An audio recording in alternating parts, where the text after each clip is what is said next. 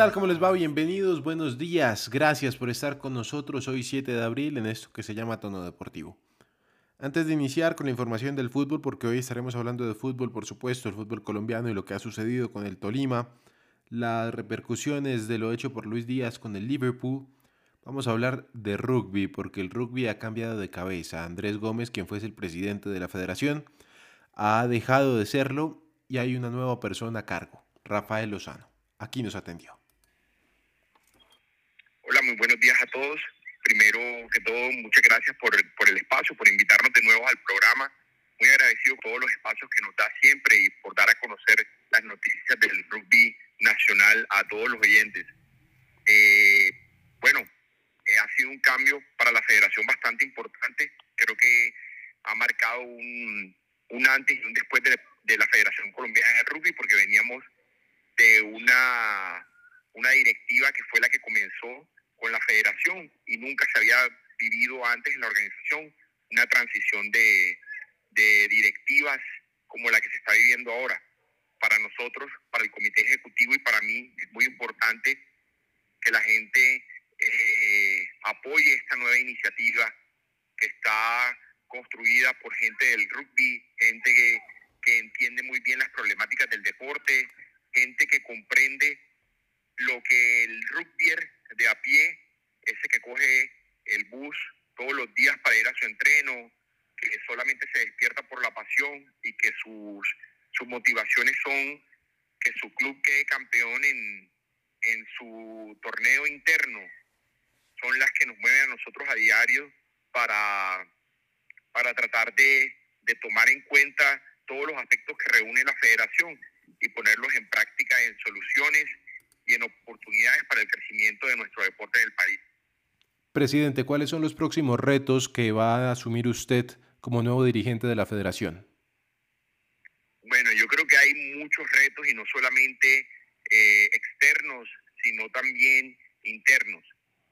Eh, siempre las transiciones de, de poder tienen ciertas ciertas eh, anomalías, por así decirlo, ciertos factores que envuelven eh, unas ciertas pues dinámicas dentro de la institución que hacen que, que las cosas se, se desestabilicen un poco. Tenemos entrenadores que están saliendo de cargos importantes para darle paso a la nueva camada. Tenemos eh, directivos que ya no están con nosotros para darle paso a otras nuevas directivas y todo eso trae traumatismo dentro de la organización. Yo pienso que el reto más importante que tenemos nosotros como comité ejecutivo y yo como cabeza de ese comité ejecutivo es estabilizar la organización, eh, hacer que todo el mundo encuentre su lugar, hacer que todo el mundo trabaje en pro de los objetivos y construir esos objetivos con el grupo de trabajo que queda,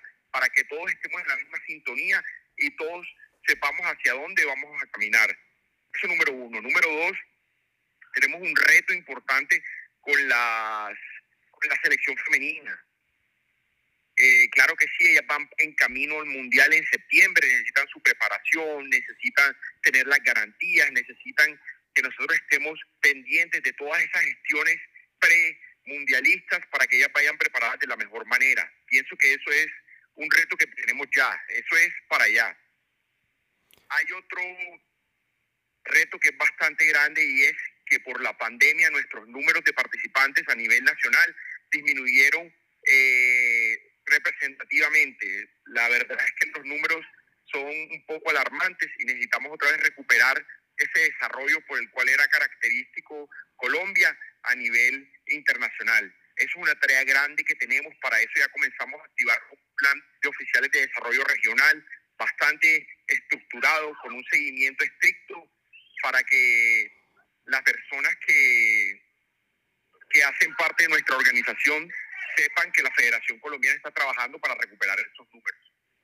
Eh, es un plan bastante ambicioso que cuenta con unas unos indicadores específicos y que creemos que nos va a devolver los números que necesitamos para seguir explotando nuestro deporte. Aparte de eso, esta nueva organización cuenta con tres pilares por los cuales vamos a regir todas nuestras decisiones, que son como las bases de la nueva cara de la federación que queremos transmitir, que es la transparencia en nuestros procesos de selección, de ejecución de recursos, de todo lo que tenga que ver con toma de decisiones dentro de la organización. El segundo es la inclusión, todo lo, lo equitativo que podamos ser dentro del deporte femenino y masculino, que se note que estamos trabajando para los dos con la misma fuerza y la misma dedicación de siempre. Y la descentralización del rugby para nosotros va a ser esencial en estos cuatro años, para que no solamente se juegue rugby en Colombia de calidad, en Antioquia, en Norte de Santander, en, en Risaralda, sino que se propague todos esos conocimientos que están de alguna u otra manera centralizados a todos los rincones del, del país. Pienso que esos son los retos que nosotros tenemos como federación, que tenemos que afrontar y los que van a ser determinantes para que nuestro gobierno pueda ser eh, catalogado al final como exitoso o no. Presidente, frente al equipo femenino que va para Sudáfrica, ¿cuáles son las expectativas que se tiene?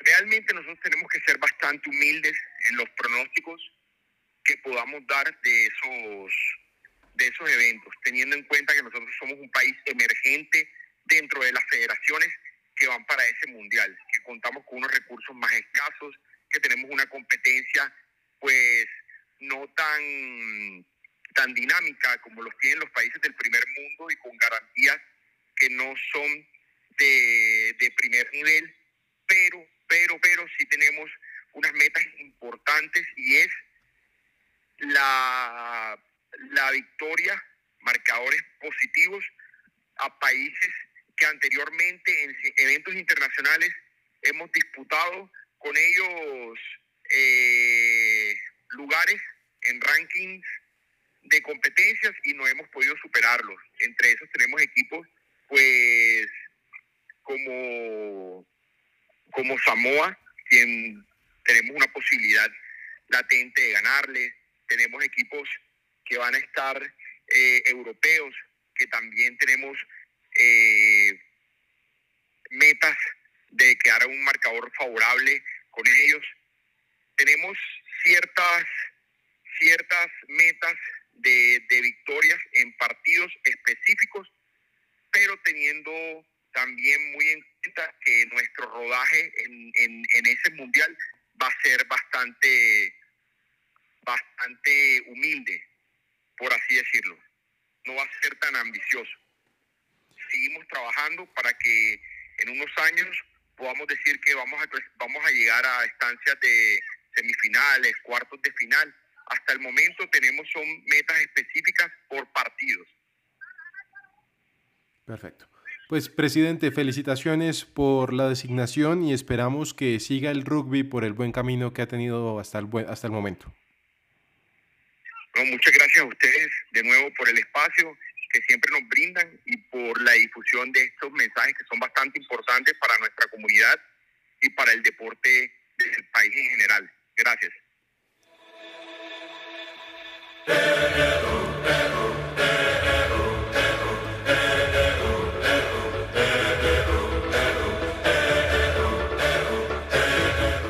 Ahí estaba Rafael Lozano, presidente de la Federación Colombiana de Rugby, de las primeras declaraciones que entrega como nuevo manda más de esta federación deportiva, que esperemos siga por buen camino, porque hasta el momento realizaron una buena labor en cabeza de Andrés Gómez y su legatario ahora es Rafael Lozano.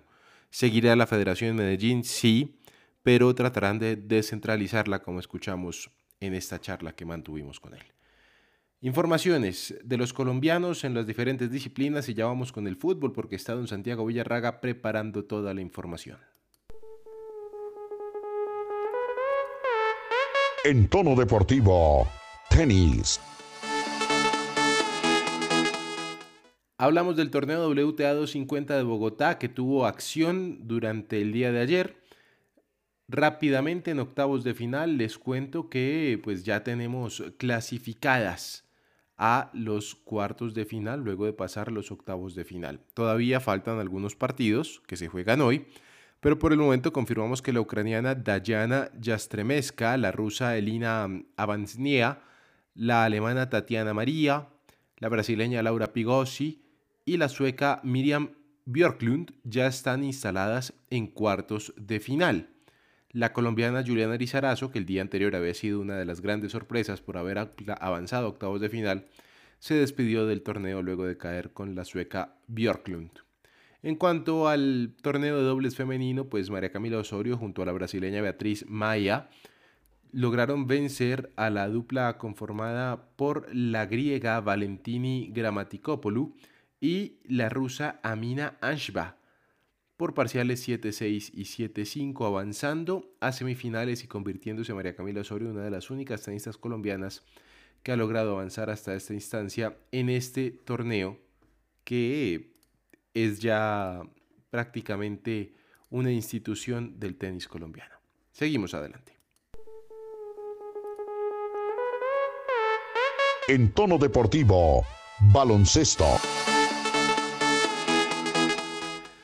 En el suramericano sub-18 de baloncesto femenino que se disputa en Argentina, el equipo nacional se enfrentó con la quinteta de Chile. Las nacionales consiguieron su segunda victoria en el certamen al imponerse 64 a 53 el día de hoy sobre las 9 de la mañana. Estarán enfrentándose con Venezuela. Muy buena labor la que están realizando las niñas de la selección sub-18. Dos partidos jugados, dos partidos ganados hasta el momento. Ya llega el fútbol a tono deportivo. En tono deportivo, fútbol. Y hablamos de fútbol en tono deportivo con don Santiago Villarraga. ¿Cómo me le va a don Santiago después de haber tenido una jornada de fútbol muy, pero muy larga? Hablamos primero, si le parece a usted, de, Copa Suramericana, en donde Junior de Barranquilla igualó a un tanto con Unión de Santa Fe en Argentina. Goles de Federico Vera al minuto 2 y autogol del mismo Federico Vera al minuto 6. Buenos días, don Santiago. Alejandro, cordial saludo para usted, para todos mis compañeros y los millones de oyentes de Tono Deportivo.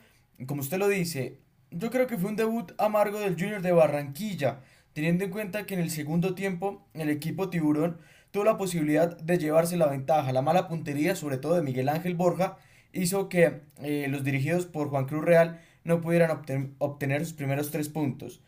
Hay que tener en cuenta que no es la primera vez que al Junior de Barranquilla le marcan iniciando el partido. En la Liga Colombiana también han hecho estos, estos goles los rivales. La preocupación es que empiezan a mirar que Junior y sus jugadores entran a los partidos desconcentrados y muy dormidos. Si no fuera por el, el autogol, creo que al Junior se le comenzaría a complicar. También hay que destacar la actuación que tuvo el señor Inestrosa y también Miguel Ángel Borja. Horrible, horrible lo que hizo el señor Cariaco González, que salió expulsado y se pierde la próxima fecha del equipo, del equipo tiburón en la Copa Suramericana. Rápidamente les hablamos de los diferentes marcadores que tuvimos en Copa Suramericana, porque estuvo larga, larga, larga la jornada. Ayer, sí, bueno, ayer tuvimos Póngale cuidado, don Santiago. A ver. General Caballero se enfrentó a La Guaira uno por uno. Unión de Santa Fe se enfrentó a Junior de Barranquilla uno por uno. Fluminense derrotó fácilmente a Oriente Petrolero 3 por 0. Defensa y Justicia de Argentina derrotó fácilmente a Antofagasta 3 por 0. Y Internacional el 9 de octubre tuvieron un partido bastante reñido, por decirle de alguna manera. Eso en Copa Suramericana, pero además tuvimos Copa Colombia, Santiago, y es que esa, esa van dando ahí despacito, despacito y en silencio, ¿no? Casi, casi no le pueden cuidado, pero hubo también partidos, hubo también información que se generó de esta competencia el día mm, inmediatamente anterior, ¿cierto? Tuvimos ahí A ver, yo aquí reviso cómo le... Aquí está. Real Santander perdió 1 a 5 con Unión Magdalena. Real Santander, recordemos, era el Real San Andrés, ¿no? La temporada pasada. El único gol fue de Cristian Molina en Real Santander, mientras que Unión Magdalena, Isaac Camargo, Juan Pablo Vaca, Joel Contreras y Diego Steven Gómez, pues marcaron en contra del equipo santanderiano Santiago, demostrando una clara superioridad del último del grupo, pues del último de la primera división, ¿no? Sí, Alejandro, precisamente este resultado hace que los hinchas del Ciclón Bananero se vuelvan a ilusionar. Obvio, no con la primera división, pero sí en tener o seguir con vida en este certamen que de una u otra manera le empieza a dar vida al Ciclón, a la Unión Magdalena, que tuvo muy buen partido contra el Real Santander, que, se tuve, que el equipo santandereano tuvo algunas bajas. Hay que destacar esto. En el global como tal, quedó 8 goles a 2 el partido, con un Unión Magdalena que se impuso contra el Real Santander, que lastimosamente no tuvo que hacer nada contra la arremetida del equipo de Santa Marta.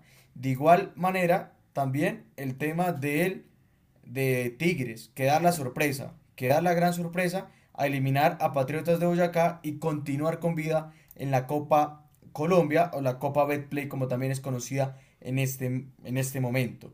Para destacar partidos del día de hoy, Fortaleza Cortulúa en el Estadio Metropolitano de Techo y también el partido entre Independiente Santa Fe y el Deportivo Pasto, el cual tiene la ventaja del equipo cardenal un gol por cero. 8 de la noche será eso en el estadio El Campín. Bucaramanga Envigado 7.30, Deportes Quindío 11 Caldas 5.30, Fortaleza Cortuluá a las 3 de la tarde. Eh, Jaguares derrotados por una alianza petrolera. Copa Libertadores también tuvimos, es que hubo mucho fútbol Santiago, es fue una tarde larga, ¿no? Mucho fútbol, Libertadores, eh, Champions. Y lo que más preocupa es que eh, en la Libertadores, lastimosamente, el Deportes Tolima no tuvo una buena noche y salió derrotado a 2-0 frente al Atlético Mineiro. Y lastimosamente para el equipo de Ibagué, que tuvo un gran juego, la puntería no fue su aliada y salió derrotado en el debut de la Copa Libertadores en el 2022. Pero ya vamos a hablar del Tolima. Es que usted se está adelantando. Yo entiendo que tiene afán, don Santiago, pero no se, no se adelante, por favor, todavía.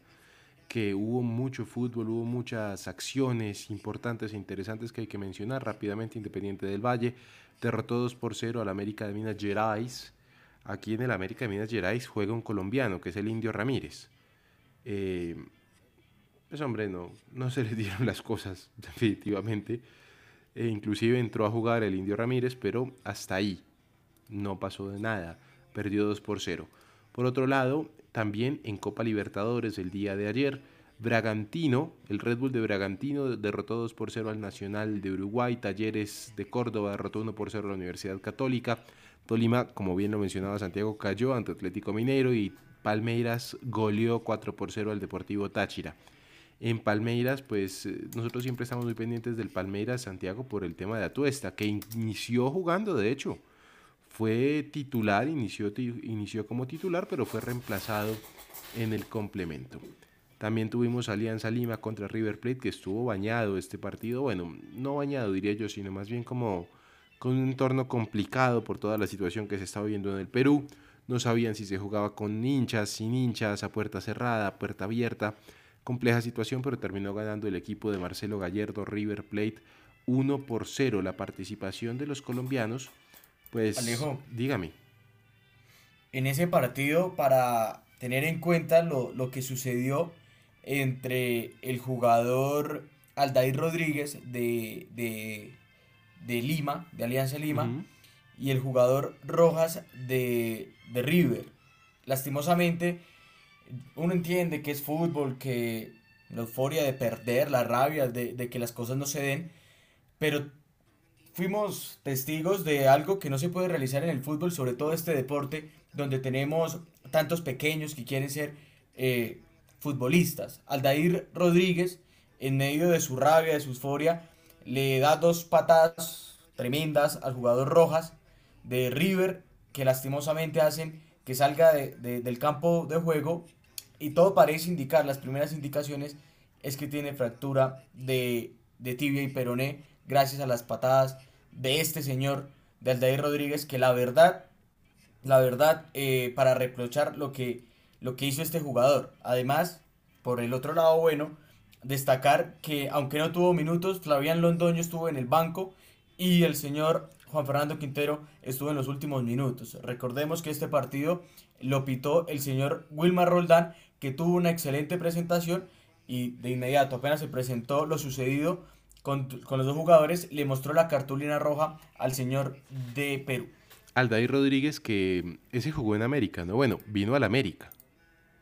No tuvo muy buen Sí. paso, pero ahí estuvo en el América. Juan Fernando Quintero, bien lo decía usted, don Santiago, jugó unos minutos igual que Agustín Palavecino.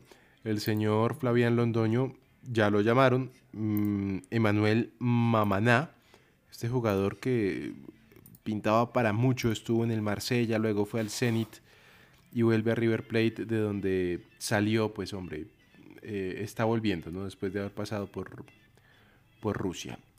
Pero hablamos del Deportes Tolima. Ayer le dedicamos el programa entero prácticamente al Cali, a su partido contra Boca Juniors, a su victoria. Y lo que dijimos, ¿no, Santiago? Ninguno iba a ser capaz de reconocer la labor del técnico ni la labor del Cali. Y a mí me da mucha tristeza, antes de hablar del Tolima, que merece también su espacio, me da mucha tristeza que si los argentinos, si el Boca hubiera ganado el partido contra el Tolima, el día de ayer absolutamente todos los periódicos deportivos, todos los canales deportivos, todas las páginas deportivas hubieran estado a página entera con victoria de Boca sobre el Deportivo Cali, sin importar lo que hubiera sido el Boca y sin importar lo que hubiera sido el Cali, porque allá les importa la victoria, Santiago, pero aquí nosotros en vez de ponderar el tema del Deportivo Cali, lo que estamos haciendo, bueno, nosotros no, nosotros no, nunca. Nosotros ponderamos lo que hizo el Cali y si bien lo dejamos claro, no hay que sacar el carro de bomberos, pues es una victoria importante contra Boca Juniors. Ya después vamos a ver el cómo, vamos a ver contra quién, pero lo importante es que se ganó. Pero aquí lapidamos a Dudamel, lapidamos a los jugadores sin, sin ponderar lo que se hizo. ¿no? Aquí pareciera lo de siempre, ¿no? El, el peor enemigo del colombiano es el propio colombiano, Santiago. Sí, Alejandro, tristemente, nosotros, y sobre todo yo le decía el, el programa de ayer, Alejandro, acá los colombianos malos y ganamos y malos y perdemos. Eh, ayer eh, varios colegas decían que, que era el peor Boca, que es que este Boca era ganable, que este, este Boca eh, se le tenía que ganar, si no se le ganaba era un fracaso total, pero en ningún momento resaltaron al Deportivo Cali y al gran planteamiento que tuvo el equipo azucarero. Y eso es lo que me preocupa, porque es que nos estamos acostumbrando a eso, a criticar todo lo, lo, lo de nosotros. También se le criticó en su momento a la, a la selección Colombia, se le criticó también al Independiente Santa Fe, campeón de la Suramericana, al Atlético Nacional. Entonces, yo creo que muchos colegas, por no elogiar el trabajo, prefieren criticar. Les da miedo elogiar lo nuestro. Y la cuestión es que acá en Colombia hay grandes talentos, hay que también sentir con orgullo esas victorias, porque es que siempre le damos palo al colombiano, pero al extranjero siempre, siempre se lleva todos los elogios. Siempre se pondera, desgraciadamente. Bueno, hablamos entonces de este Tolima que cayó 2 por 0 frente al Atlético Mineiro. El Atlético Mineiro, Santiago, creo que sigue siendo el equipo más caro de la Copa Libertadores, ¿correcto? Sí, Alejandro. Es que va uno a ver, está Everson, Mariano, Diego Godín, Alonso, Arana, Alan, Jair, Borrero, Fernández, Sabarino y Hulk. Hulk, un jugador caro, además en, en, la, en el banco, el, el, el técnico Mohamed voltea a ver y tiene a quien meter, ¿no? No es como acá. Que vea, estoy viendo, el Tolima presentó nueve suplentes, mientras que el Mineiro trajo 12 suplentes. Imagínese usted. La diferencia No, es y si miramos, no, Alejo, y si miramos eh, nombre por nombre, el, el Deportes Tolima hizo mucho en el partido, obvio. El tema de, de la definición que le sigue costando al equipo Pijao, pero lastimosamente es lo que le pasa a la mayoría de equipos colombianos al momento de participar en estos torneos internacionales. Se apoderan de la pelota, llegan, tienen opciones, pero al momento de definir eh, no son los más claros. En cambio, el equipo contrario, que lo vimos en la noche anterior en Ibagué, dos llegadas, dos goles. Y déjeme decirle que me dejó preocupado el nivel de, de Domínguez, el arquero ecuatoriano, que aunque no tuvo nada que ver en, en- en los goles, en algunas jugadas se mostró muy nervioso. Entonces no es nivel, es nervios. Y esa parte es más complicada que el nivel. Eh, bueno, a ver, goles de Fernández. Dos goles de Fernández que... Perdón, uno de Ignacio Martín Fernández y el otro de Cheche.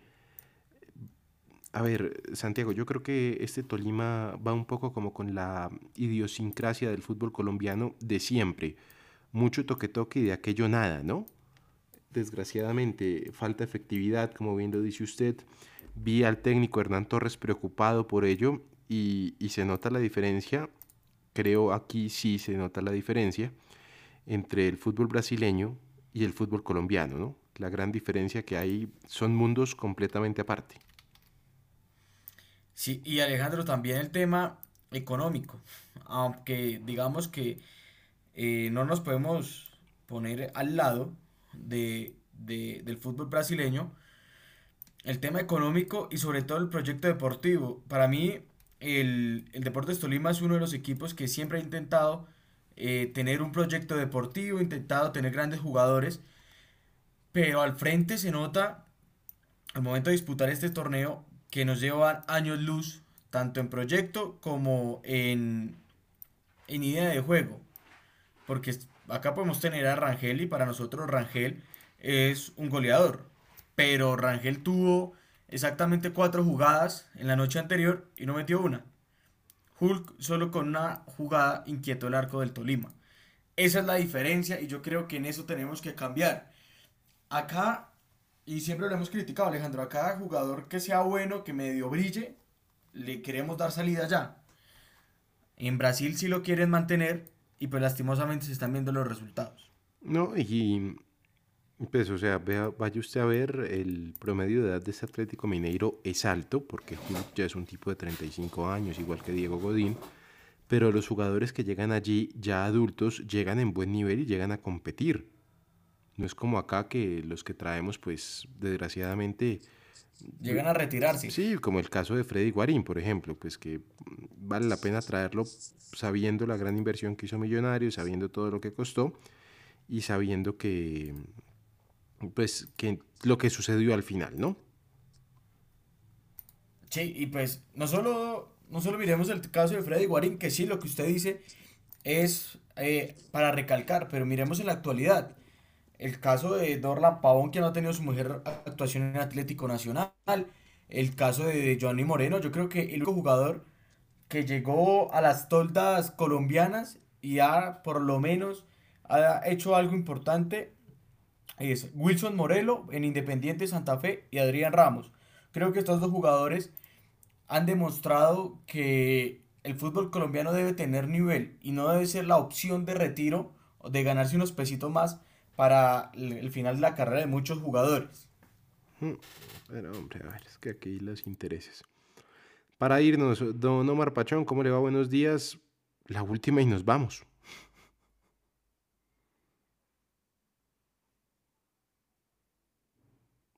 A ver, don Omar. No, hombre, tengo un problema de conexión con Omar complicado, Santiago, complicado.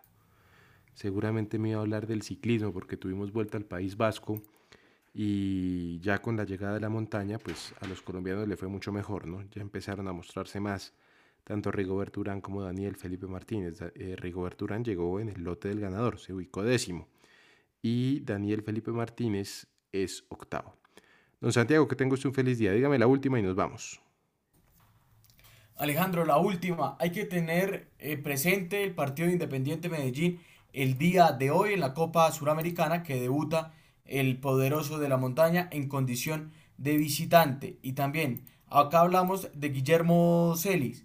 Guillermo Celis ya no tiene contrato con el Deportes Tolima y está en búsqueda de un nuevo equipo en el fútbol colombiano. Si le hubiera ido bien en el, Tolima, la cosa hubiera sido distinta. A ver si Don Omar, ya tenemos conexión con Don Omar para que nos hable del ciclismo antes de podernos ir. Don Omar. Alejandro, un buen día para usted, ya buen día y despedida del programa para Santiago, los oyentes de Tono Deportivo que nos escuchan en el podcast, en la emisora, y del Tolima, que ya hablaron, un tema que, que seguiremos hablando esta semana, porque pues el Tolima puede ser en los últimos cinco años el mejor equipo del fútbol colombiano, pero en los torneos internacionales siempre le falta. Siempre le falta, sí. La- como la conexión de Don Omar hoy. Hoy nos falló la conexión con Don Omar. Ok, pero el Tolima siempre Ah, le ya falta. volvió. Obvio, hasta ahora Roda, que para mí es, es el equipo más difícil del, del continente. Entonces, esperar cómo le va con los otros dos rivales. O si llega en su momento a ir a Sudamericana, cómo se desempeña. Pero al Tolima siempre se me hace que internacionalmente le falta más pesito. Ciertamente. Hágame un favor, cuénteme del vuelta al País Vasco. ¿Cómo le fue a Colombia?